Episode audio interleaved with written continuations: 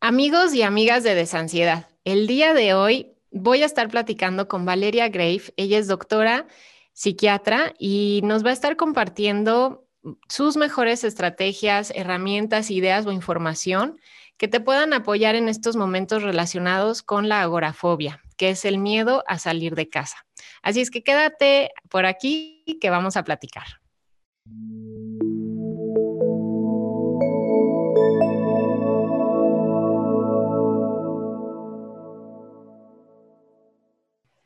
Hola amigos y hola amigas, les presento a Valeria. Valeria es doctora, ella es médico psiquiatra de, tanto de adultos como infanto juvenil, lo cual me parece padrísimo porque pocas veces tenemos la oportunidad de platicar con alguien que cubra ese espectro completo de, de la salud mental.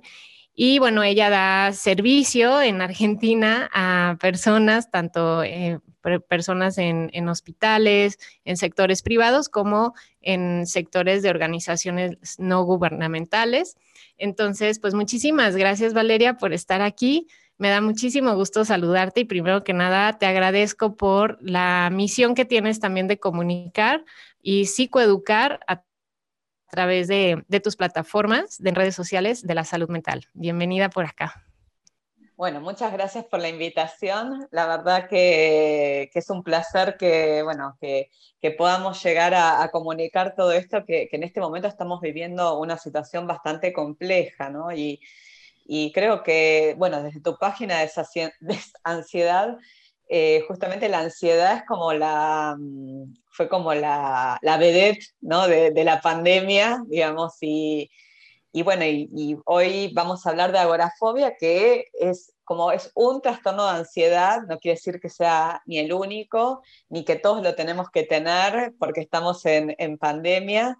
Eh, pero eh, sí que sabemos que, y bueno, y, bien vos lo, lo, explicás en tu plataforma, que la ansiedad, bueno, nos trasciende a todos y es, eh, todos la tenemos en mayor o en menor medida. Exactamente. Bueno, ¿qué pasa? ¿Qué, ¿Qué, nos pasa ahora con la pandemia? ¿no? tenemos el, el, tema de que eh, bueno, eh, tanto en Argentina, bueno, como en México, que estamos en distintas fases, nosotros pasamos del aislamiento, ahora estamos a, a, un distanciamiento social, empezamos a salir más, la gente empezó a no querer salir tanto, ¿no? Hay mucha gente que prefiere quedarse en, las, en sus casas y esto eh, surgieron como varios motivos, no hay un solo motivo por el cual la gente no quiera, no quiera salir. Uno de los motivos es que es algo esperable, ¿no? Estemos encerrados mucho tiempo, entonces mm. el volver a salir a la calle nos genera eh, ansiedad, nos genera miedo, ¿no? El, coronavirus, los medios de comunicación nos hablan del coronavirus, que nos pueden pasar muchísimas cosas en relación a esto, tenemos miedo a contagiarnos y a contagiar a, nuestros seres queridos, pero esto es distinto a lo que es la agorafobia, ¿no? nosotros tenemos como una ansiedad normal que es esperable y que todos la tenemos y todos la tuvimos en la pandemia. Y la agorafobia ya es un trastorno de ansiedad. Y cuando yo digo que es un trastorno de ansiedad, eh, vos parame, ¿eh? porque mira que yo cuando hablo, hablo mucho. Eh, cuando hablo de trastorno de ansiedad, si bien la palabra no es muy simpática, trastorno, hablo de que tiene que tener varias cosas. Uno que tiene que tener una intensidad muy, muy fuerte. Tiene que tener una frecuencia en el tiempo y una persistencia. Y me tiene que afectar a mí en mis actividades cotidianas. No puedo socializar, no puedo ir al trabajo, no puedo ir al colegio, por ejemplo, a los chicos. Entonces, cuando hablamos de, que es, un trastorno de ansiedad, es que tiene que cumplir esas características. Eh, porque un día yo puedo estar muy, muy ansioso y muy, muy nerviosa, pero eso no quiere decir que yo tenga un trastorno de ansiedad, sino que ese día yo muy ansioso. Eh, y en la agorafobia, ese trastorno de ansiedad se va a dar con, vamos a manifestar miedo ¿no? a lugares o situaciones ¿no? que nos pueden generar pánico, ¿no? Y nos puede hacer sentir que estamos atrapados ¿no? avergonzados e indefensos. Y estos lugares que, sienten, eh, o estos lugares donde se pueden sentir así, son lugares que son cerrados, por ejemplo, en negocios, ¿no?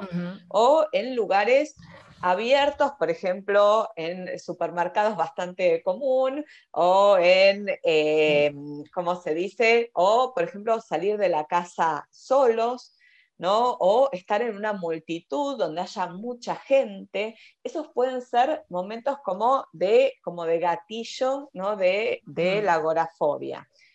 En la pandemia, lo que se vio es que las personas con agorafobia incrementaron esos síntomas. O sea, ya estábamos con el confinamiento, entonces tuvieron mayor, eh, se exacerbaron esos, esas presentaciones que tenían. Y el tema que tiene la agorafobia es que es bastante eh, incapacitante, porque si uno no puede salir, ¿no? Es como no puede llevar a cabo sus tareas cotidianas. Y, el, tema es que también pueden ser en, situaciones reales y tal vez también, bueno, y vos lo sabés mucho más que yo, eh, eh, los trastornos de ansiedad tienen que tener dos cosas. Una es que tenemos que tener un miedo anticipatorio ¿no? a, a, lo que nos va a suceder o a lo que pensamos que nos va a suceder y la evitación de el estímulo ¿no? que nos puede llegar a, producir el gatillo de eh, la ansiedad. Así es. Eh, y siempre se dan situaciones donde las personas piensan que no hay un escape, ¿no? donde se pueden sentir indefensos. Por lo tanto, vos hablame, porque yo está bien, está bien. que hablo, hablo mucho. Em, eh, vos me preguntabas de los chicos, ¿no? De, si tenían agorafobia. Los chicos, lo que les pasó en general, eh, los trastornos de ansiedad se ven en edades no tan chiquititos, se ven en edades como más avanzadas, ya a partir de los 9, 10 años.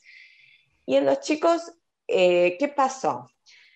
Hay chicos que tuvieron, por ejemplo, otros trastornos de ansiedad, los que tuvieron, por ejemplo, tienen fobia social, que la pandemia les vino como anillo al dedo, porque justamente eh, no tuvieron que tener situaciones de exposición eh, frente a, eh, a, sus compañeros.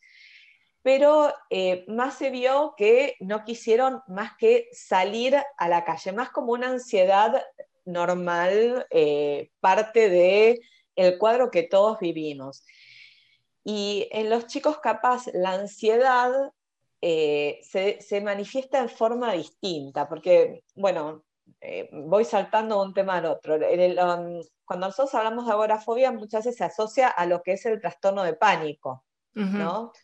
Que nosotros tenemos ese miedo tenemos síntomas de, miedo intenso más síntomas físicos, ¿no? De palpitaciones, sudoración, sentimientos que aparte eh, pueden sentir que llegan pueden llegar a tener un ataque cardíaco, eh, pueden sentir eh, sensación de que uno se está como volviendo loco.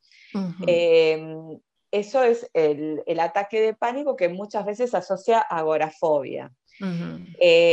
En los chicos lo que pasa es que la ansiedad no se asocia como, no, no se ve como en los adultos. Mm. En los chicos capaz es más la búsqueda de seguridad, que van y buscan a los papás y les va a preguntar si, si están, vamos a estar bien, que no, que por ejemplo hagan retrocesos de pautas que ellos ya habían alcanzado, por mm. ejemplo, querer pasarse a la cama de los papás, se pueden poner más berrinchosos, más irritables. En los adolescentes es normal eso, pero bueno, chicos, eh, se pueden poner los adolescentes más irritables de lo que uno espera, activistas, eh, pero em, nosotros tenemos que saber con los chicos que los adultos vamos a ser los guías, ¿no? Los adultos son los, los que tenemos que darles seguridad de que eh, las cosas y explicarle lo que es, el, por ejemplo, lo del coronavirus, que eh, comunicarles qué es lo que está pasando, por qué no están yendo al colegio, por qué no están viendo a sus amigos, todo lo que es como controlar, y por eso se habla mucho de mantener las rutinas, porque todo eso los va a contener a los chicos y le va a generar menos síntomas de ansiedad. obviamente que chicos que ya tenían trastornos de ansiedad previos eh, tienen que seguir sus tratamientos porque pueden exacerbarse en este momento. Pero es muy importante la mirada del adulto y cómo el adulto va a, em, a, llevar esto. Si el adulto, para el adulto el coronavirus es algo catastrófico, el chico lo va a vivir como algo catastrófico. Exacto. Em, y bueno, y volviendo un poquito a la agorafobia, ¿no? Yo te voy saltando te al otro. Em, ¿Qué pasa? Muchas veces eh, la gente que le cuesta salir, porque esto es que te cueste salir a la calle, ¿no? Y, y hablábamos mucho de concientizar, ¿no? Y uno, lo que el tratamiento, una de las de los tips importantes es confrontar el miedo, ¿no? Es salir, es salir. Eh, y es salir antes de que aparezca esa sensación como abrumadora que, que eh, nos hace perder el control. Entonces, es salir por momentos limitados ¿sí? y empezar como una terapia, bueno, esto lo vas a saber más vos, ¿no? de, de exposición al estímulo, ¿no? Y en el caso de que no lo podamos, en, la agorafobia muchas veces lo hacen en forma acompañada, ¿no? Se llama como el acompañante contrafóbico, le decimos nosotros en Argentina, no sé mm. cómo le dicen en México. Sí, no, solamente acompañante, terapéutico. Un acompañante terapéutico. Pero la idea es que uno pueda empezar a confrontar y, eh, haya una exposición gradual, ¿no? Y que en casos que, esto no se pueda llevar eh, en forma mm, eh, eh, espontánea, sí ya hay que recurrir a como ya tratamientos, que los tratamientos son tratamientos. Obviamente que la psicoterapia acá es el tratamiento como vedette, ¿no? Es el tratamiento, ¿no? Bueno, eh, la terapia cognitivo-conductual es la que tiene como más eh, validez eh, y sobre todo en los trastornos de ansiedad. Y en algunos casos se recurre a psicofármacos, ¿no? que ahí en ese sentido se usan lo que son los antidepresivos mm. para poder sobrellevar, que se usan antidepresivos no porque esté deprimida la persona, sino porque los antidepresivos para nosotros actúan sobre la serotonina eh, y, ayuda, también la serotonina está, eh, está alterada en los trastornos de ansiedad y ayuda a regular eh, esa alteración en esta vía serotoninérgica. Lo usamos a dosis un poco más altas que, que los trastornos depresivos. Em, y, Valeria, eh, que, mm, ahí yo creo que a nuestro público le va a interesar mucho saber cuáles son esos factores que a ellos les pueden hacer saber que ya es momento de acudir al apoyo farmacológico. O sea, en qué momento eh, se toma esa decisión, porque como decíamos, la agorafobia es algo muy limitante que nos puede llegar a impedir realizar nuestras actividades cotidianas y obviamente eh, también a veces la evolución puede ser muy rápida, entonces llegas en un momento donde ya te encuentras limitado, ¿no? Y obviamente la necesidad de sentirte mejor pronto, ¿no? Entonces, a veces la psicoterapia pues nos va a tomar un poquito más de tiempo, eh, no mucho también, ¿no? Con una terapia breve, en tres meses puedes ver una gran diferencia, pero ¿en qué momento la persona dice, bueno, creo que ya es un, buen momento para acercarme al apoyo farmacológico? Y nosotros siempre pensamos, vieron cuando yo les dije lo de lo que es el trastorno, si los síntomas son muy, muy intensos, que son muy limitantes, que, por ejemplo, alguien que no pueda ir al trabajo porque no pueda salir de su casa porque eh, tiene el miedo, lo paraliza, es un buen momento para pensar en un abordaje psicofarmacológico en apoyo a la terapia. Si la frecuencia es muy, la frecuencia, nosotros por ejemplo calculamos, le preguntamos, ¿no? Cada cuánto le agarran eh, estos, estos episodios y si te dice una vez por semana es algo que no es relevante, pero si es todos los días, varias veces al día, uno también va a pensar que el abordaje psicofarmacológico es importante y la persistencia en el tiempo también, porque si uno lleva una terapia ya como con varios meses y eh, no se llegó a lograr el objetivo ¿no? que uno espera, eh, uno ya ahí piensa que es el momento de la terapia farmacológica. Lo bueno que tiene los trastornos de ansiedad es que eh, tienen muy buena respuesta a los tratamientos dentro de lo que son los padecimientos psiquiátricos, digo, en general. Sí pero como vos decís, es muy limitante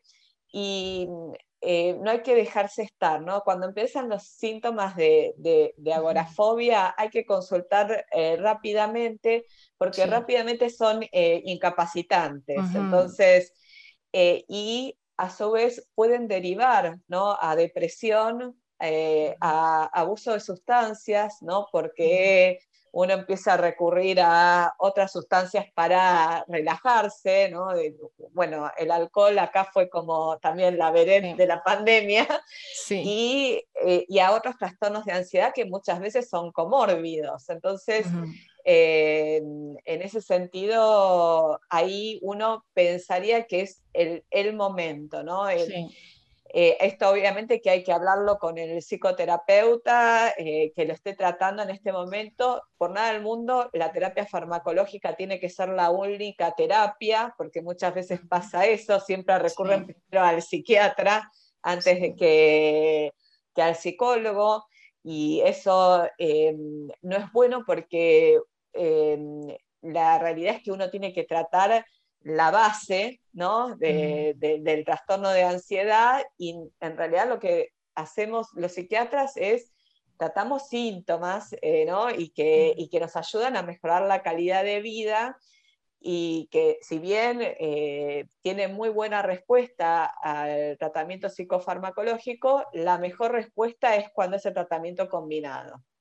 Sí, Sí, y, platicábamos hace ratito, eh, que también no quiero que se me pase para preguntarte, Valeria, ¿cuál podría ser lo que nos ayude a diferenciar la permanencia en el tiempo normal de que esto ha sido eh, una pandemia o una cuarentena que ha durado muchos meses y el mensaje ha sido salir es peligroso, quédate en casa, al menos acá en México es constantemente quédate en casa, no ha habido como ese cese de alerta, ¿no? O sea, no, se ha comunicado un ya, estás a salvo, al menos el trabajo personal es el que nos tiene que llevar a ese punto, ¿no? De decir cuáles son mis alternativas, cuál es mi estado de salud, cómo mejoro mi estado de salud para sentirme más eh, a salvo en relación a este riesgo. Pero considerando que se ha comunicado este riesgo, ¿no? Por medios de comunicación, por la realidad que vemos, de que sabemos de alguien se contagió y que el peligro está puesto en socializar, sí que ahí quiero que, platiquemos un poquito de eh, salir a la calle con esta mezcla de fobia social, o sea, agorafobia con fobia social, pues, ¿cómo podemos diferenciar que lo que tengo es, digamos, una respuesta natural a lo que está sucediendo? O que, ya lo dijimos, ¿no? Es la permanencia en el tiempo, la frecuencia y la intensidad. Pero si la permanencia en el tiempo ha sido 6, 7, 8 meses, ¿en qué permanencia se tienen que fijar? ¿Sí? Porque el miedo es normal que lo estemos teniendo, miedo al contagio. Pero eh, a mí de inicio se me ocurre también pensar que además del miedo al contagio es miedo a tener sensaciones, miedo a enloquecer, miedo a la misma ansiedad, miedo a que me pase algo, ¿no? Además del contagio. Ahí podría ser un indicador de que ya no es tan relacionado a la pandemia, sino ya más a al trastorno por agorafobia. Claro. Pero ahí sería donde habríamos de enfocarnos para, para la permanencia, porque sí, o sea, el miedo ha sido muchos meses, eh, cómo me doy cuenta o hasta qué, en, cuál dirías que es el mínimo de tiempo que hay que pasar con esto para ya poder decir, no, ya necesito pedir ayuda. Oh, qué pregunta difícil. Ajá, porque bueno, eh, científicamente, ¿no? Igual y nos dicen, no, pues dos semanas. Sí, pero si me, han, si me siguen diciendo que estoy en peligro, y eso es, yo creo que, y yo creo que quizás no tenemos la respuesta, ¿no? Y es algo que, que hay que trabajar los profesionales de salud mental en esas diferencias muy sutiles que le permita a la gente decir, no, es normal o no, ya no es normal. Claro, no. bueno, lo que vos decís, aparte, eh, esto es como más reflexivo, ¿no? Vamos a, porque también es esto, tenemos los medios de comunicación que son ambivalentes, eh, la sociedad que, que, se ha puesto eh, como una grieta, ¿no? Entre los que no se cuidan y los que se cuidan en exceso, ¿no? Entonces, y, y en eso queda la persona que muchas veces no tiene justamente esa guía de saber, ¿no?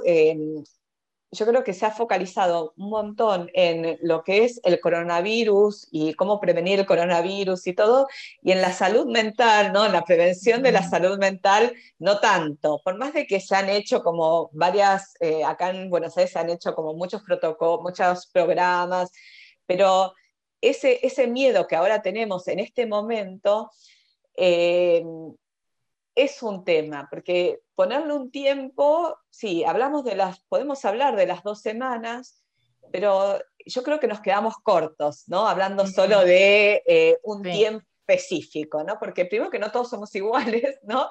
Claro. Y, y segundo es que es como uno, como uno vivió la pandemia. Hay gente que ha perdido familiares, hay gente que tiene antecedentes también de trastornos de ansiedad. Em, yo creo que una de las cosas que nos va como a, dar la guía es, em, es cuán, eh, cuán eh, eh, cuánto evito yo el estímulo, ¿no? cuán paralizante me puede llegar a resultar esa ansiedad. Esa ansiedad normal al salir por primera vez, creo que la tuvimos todos y bueno, los que salimos, yo, yo que tengo que salir para, para seguir haciendo mis actividades, la siento cada vez que, la, que, salgo.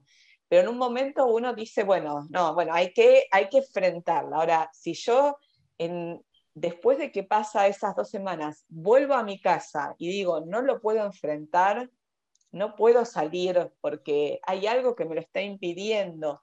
Y el desborde de ansiedad es tan importante, y ahí yo ya pensaría que ya es más un síntoma de agorafobia más que este miedo normal que sentimos todos, porque todos sentimos el miedo.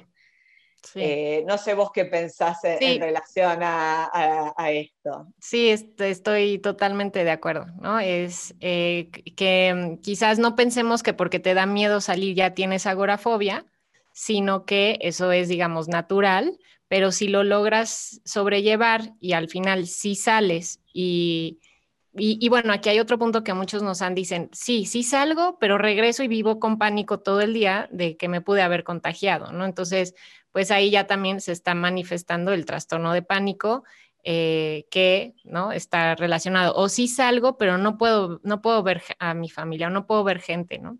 Entonces, también habríamos de, contrastarlo pues con la objetividad de la situación. O sea, por ejemplo, si estás en un buen estado de salud, no eres eh, población vulnerable, eh, si, no sé, ¿no? A lo mejor incluso ya tuviste la enfermedad y saliste adelante, pues entonces ahí aparte tendríamos que revisar si es un estrés postraumático, el que ya hace que no quiera salir a la calle para evitar volver a vivir esa situación.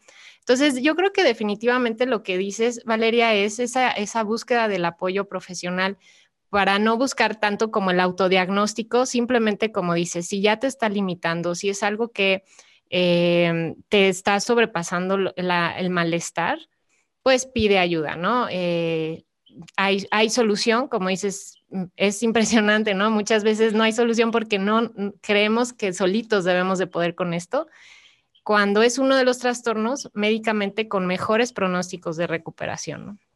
No, y sacar justamente esto del estigma, ¿no? Yo creo que muchos, eh, hay mucho estigma social en cuanto a pedir ayuda, como uno que uno lo ve como un fracaso personal, ¿no? Que, que yo puedo solo, yo voy a poder. Y, la verdad que pedir ayuda y en algún momento eh, necesitar tanto psicoterapia como eh, un apoyo farmacológico es algo que nada más nos ayuda, nos ayuda a mejorar nuestra calidad de vida y sacar ese estigma de, eh, social ¿no? que tiene muchas veces eh, los trastornos de ansiedad o, bueno, o en general la salud mental en sí, que uno lo ve como solo para gente que está eh, al límite. Y, no, y no, no, es necesario llegar al límite. Eso también es, es importante que podemos estar y al contrario, es prevenir no llegar al límite, porque con los trastornos de ansiedad cada vez van empeorando si uno no lo va tratando. Sí, ok, Valeria. Y, me gustaría también que nos aportes desde tu experiencia, eh, ¿cómo pueden diferenciar nuestro público cuando están bajo un tratamiento farmacológico apropiado, eh, bien manejado, em, al menos para esta situación en específico? y cuándo no? O sea, ¿qué, ¿en qué se pueden fijar para darse cuenta que, pues eso, ¿no? Que están en, en buenas manos, por así decirlo. En buenas manos. Bueno, eh, esa es una muy buena pregunta, porque eh, con los tratamientos farmacológicos muchas veces pasa, y encima en ansiedad, que nos ponemos ansiosos todos, ¿no? no nos ponemos ansiosos. los, eh, las personas que vienen a consultar y mismo los psiquiatras, que queremos que se solucione ya. Y el tema es que eh, muchas veces eh, tiene tiempos, ¿no? los antidepresivos tardan, tardan para mejorar aproximadamente entre 6 a 8 semanas, así que hay que tener paciencia. Eh, cuando estamos en buenas manos? Cuando tenemos que buscar con el antidepresivo la remisión total de síntomas. O sea, tenemos que buscar que haya, no haya eh, síntoma de ansiedad alguno. O sea, por eso se va a ir aumentando la dosis del antidepresivo hasta llevarlo a que no tenga ningún síntoma de ansiedad y obviamente que no limite eh, disminución. O sea, vamos a fijarnos, tenemos, ese sería el máximo y el mínimo sería obviamente que baje la frecuencia de los síntomas de ansiedad, que baje existencia en el, tiempo y la intensidad y que vuelva a incorporarse a sus actividades diarias. Ese sería nuestros, nuestro objetivo mínimo. Y nuestro objetivo máximo sería la remisión total. Ahí es cuando uno eh, tiene que fijar la vara alta, porque si uno no remite totalmente los síntomas de ansiedad eh, farmacológicamente, después no puede sacar la medicación, que ese es el problema que tenemos nosotros. Mm. Entonces, por eso uno lo lleva, ¿no? Y capaz, no sé, para dar un ejemplo, pero bueno, los inhibidores de la recaptación de serotonina, que son los fármacos más utilizados, ¿no? Para, para los trastornos de ansiedad, si uno capaz de sertralina da 50, capaz en un trastorno de ansiedad lo lleva hasta 200, ¿no? Mm. Eh, en un adulto, ¿no? No, en un chico. Mm. Pero porque buscamos esa remisión. Entonces, cuando ustedes busquen un psiquiatra, primero es, buscar a alguien que se sientan cómodo, fijarnos objetivos a corto plazo, ¿no? Que sería esto, disminución de la persistencia, de la frecuencia, buscarnos objetivos muy específicos con el psiquiatra y el objetivo final sería la remisión completa. Y siempre eh, con eh, intercomunicación con el psicoterapeuta, porque acá eh, esto es un equipo de trabajo, ¿viste? a veces, muchas veces es, es como mm, hasta dónde van a, van a llevar la medicación y, y, también da miedo, o sea, tomar medicación psiquiátrica, obviamente que no es algo que les gusta a todo el mundo, Creo que, pero saber que, es un apoyo y llevarlo ahí. Y muchas veces lo que utilizamos hasta que son esas seis, ocho semanas, que creo que varios de, tus oyentes se asustaron y dijeron, ¿cómo seis a ocho semanas me muero? Muchas veces usamos lo que llaman las benzodiazepinas, que es el alprazolam, el clonazepam, eh, como esas no a largo plazo, porque son medicaciones que a largo plazo pueden generar eh, lo que nosotros llamamos tolerancia, que necesitamos más dosis para el mismo efecto. Entonces la usamos en el momento hasta que el antidepresivo haga, eh, funcione. Y después las tenemos que retirar sí o sí.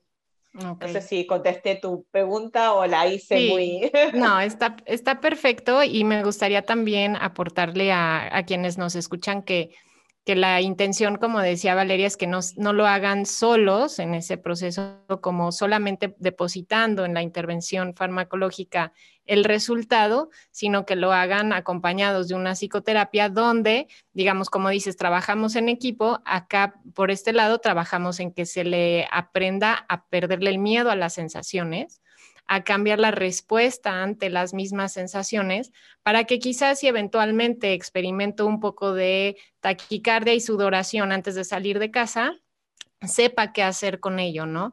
Eh, y que creo que específicamente con la agorafobia es importante aclararlo, a ver si estás de acuerdo conmigo, Valeria, porque querer a veces se lleva a querer salir de casa hasta que ya te sientes bien y relajado con la idea de salir de casa y y no, es salir con todo y las sensaciones, pero en un nivel que tú ya previamente practicaste cómo sentirlas, ¿no? O sea, no es exponerte desde el inicio, ¿no? Al menos en, en, nuestra experiencia, la exposición es después de que la persona ya tiene un entrenamiento en cómo autorregular esas sensaciones que ya son manejables eh, con el apoyo médico, ya lo puedes, digamos, manejar, pero lo que yo he visto es que a veces la expectativa, Valeria, de ya que me sienta súper bien y no sienta nada, entonces ya estoy bien y ya puedo salir. Y es, no, no, no, es aprende a sentir la incomodidad, aprende a sentir la misma ansiedad,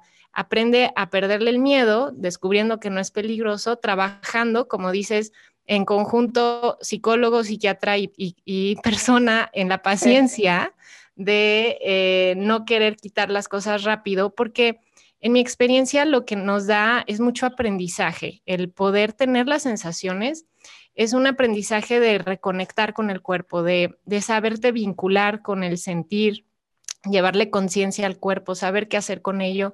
Entonces es como un equilibrio, ¿no? Donde sí me apoyo para que no me sienta tan limitado, pero al mismo tiempo hago mi trabajo activo de saber qué hacer con esto que está pasando en mi cuerpo, en mis emociones, en mi mente, y poco a poco ya vamos adentrándonos en esa exposición progresiva, ¿no? Entonces, me, gusta mucho tu visión de, de, trabajo en equipo, creo que es algo que hace mucha falta, al menos en México, comunicar, porque si es como me siento mal, ve al doctor, y a veces creemos que ya nada más con una intervención, o igual, ¿no? Eh, te sientes mal, solo ve a, alguna terapia alternativa y quizás tomando eh, unas gotas de algo ya con eso. No, o sea, es, integral porque la, la ansiedad se gestó de forma integral, cuerpo, mente y emociones.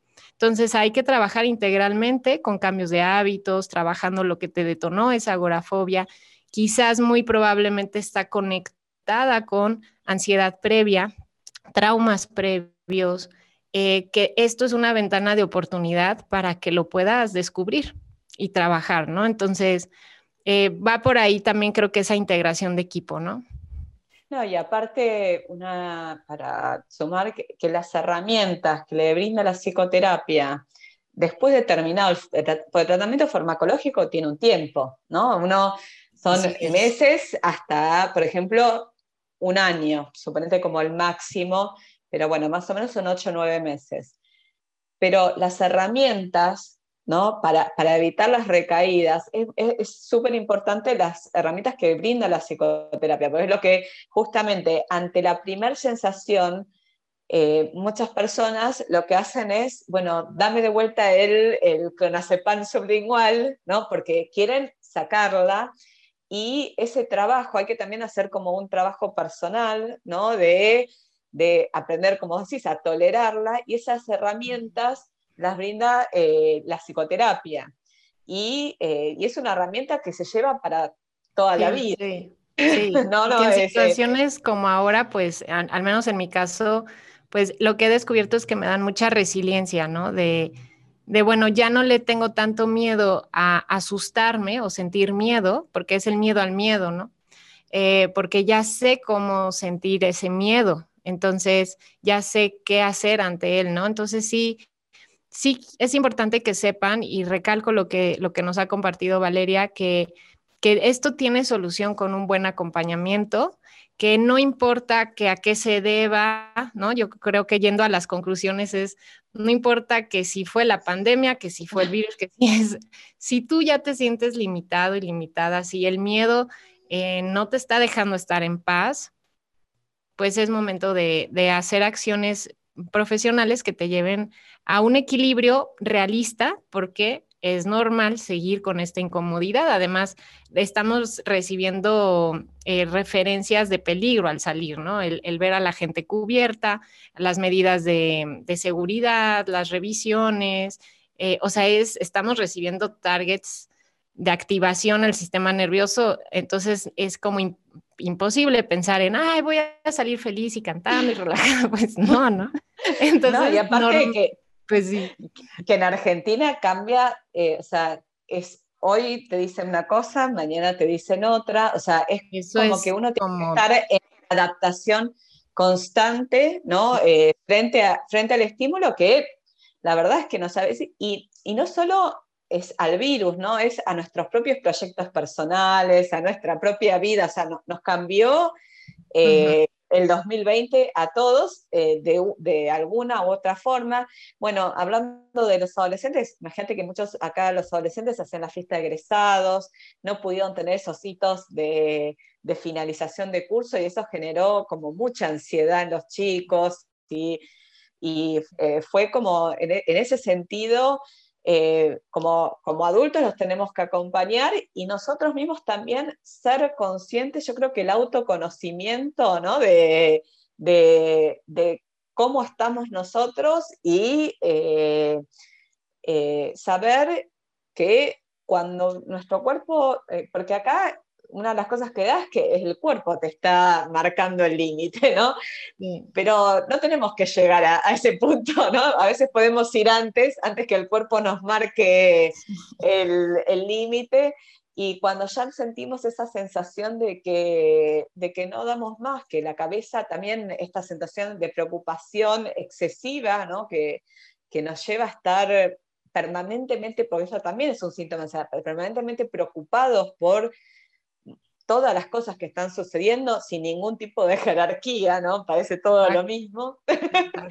Eh, también ahí uno, es, son señales de alarma, ¿no? Que, está bueno que las podamos conversar, ¿no? Y, y no, nos pasan a, hablar, hay cosas que nos pasan a todos y hay cosas que sí necesitan más apoyos, por, vamos más, más, como más apoyos a, eh, a, lo que la persona, y que no, no, que no lo vean como un fracaso personal, porque muchas veces lo ven, la gente lo ve como, eh, acá en la Argentina por lo menos lo ven como culpa, como que ellos no pudieron, no sé cómo lo viven en México. Sí, muy parecido.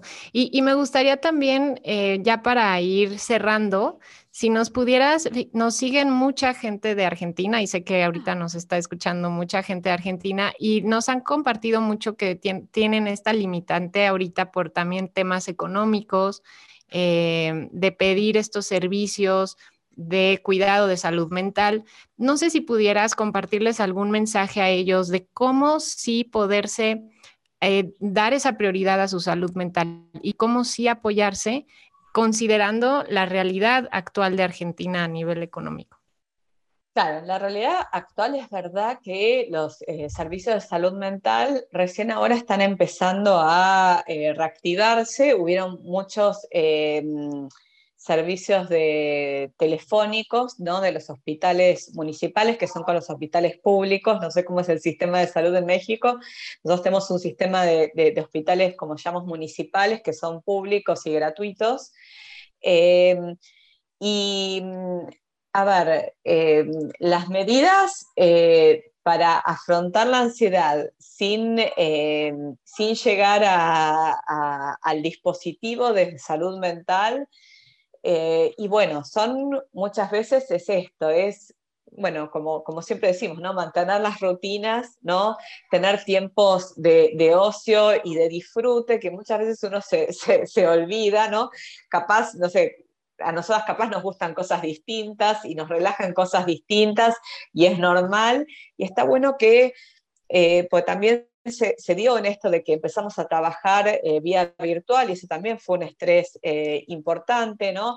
Que después de una actividad exigente, y esto mismo para los chicos, ¿no? Los chicos tuvieron que entrar al mundo de, la escolaridad remota.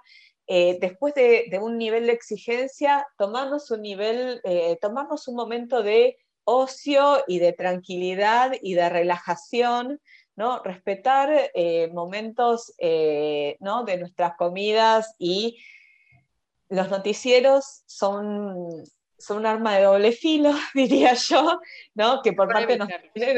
¿Qué? Yo creo que sí es una indicación terapéutica evitarlos, ¿no? O sea, si ya eh, te estás sintiendo mal, es mejor evitarlos. O por lo menos una vez al día para mantenernos informados, eh, para saber ¿no? cómo, cómo, sigue, pero no estar permanentemente eh, viendo y basarnos siempre en las fuentes confiables ¿no? de...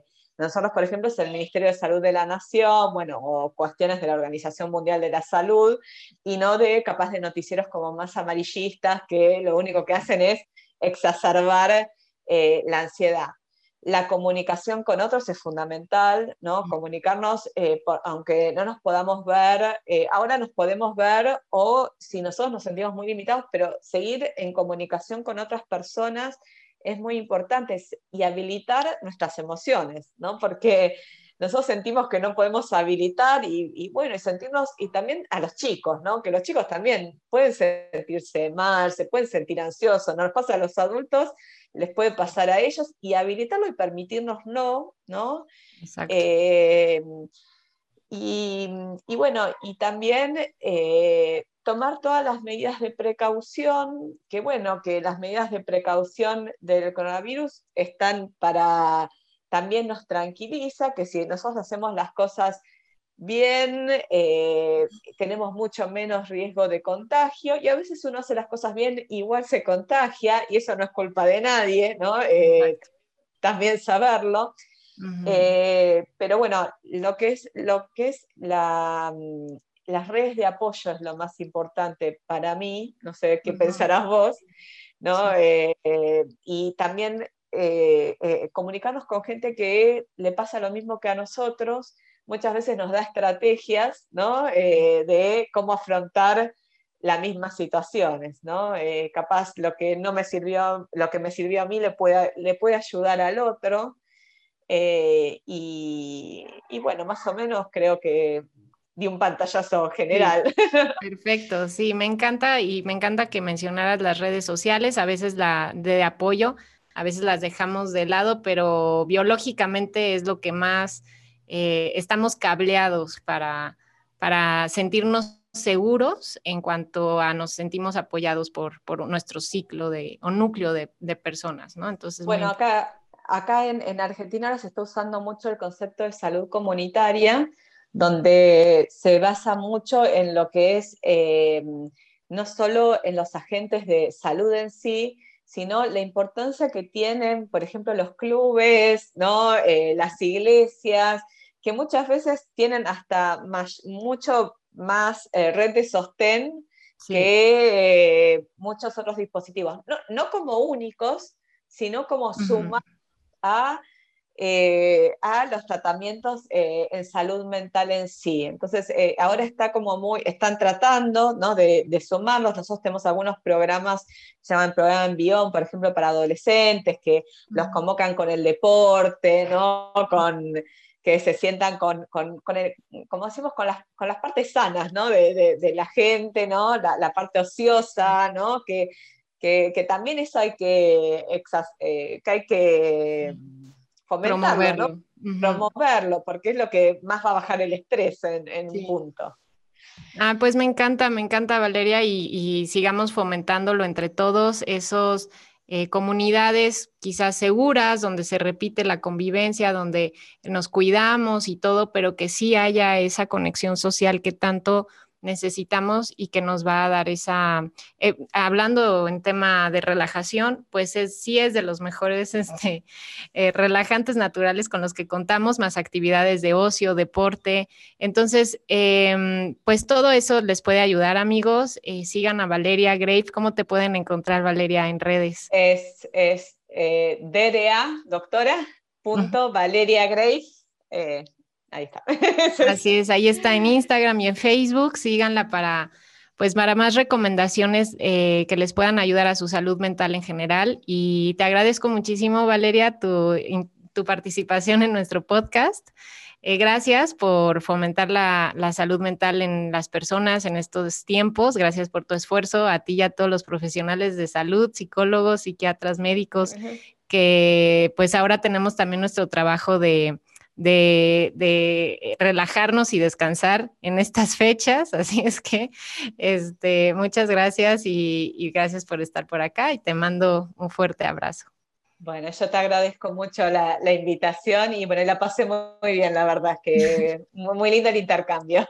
Muchas gracias, Valeria. Pues un abrazo, amigos. Ya saben que recuerden que la ansiedad nos trae un mensaje a todos, un mensaje que nos va a ayudar a vivir más eh, desde nuestra naturaleza, haciendo las cosas que nos hacen bien. Y aquí estamos para apoyarles si necesitan ayuda. Nos vemos el próximo, la próxima semana con otro episodio y les mandamos un abrazo a todos.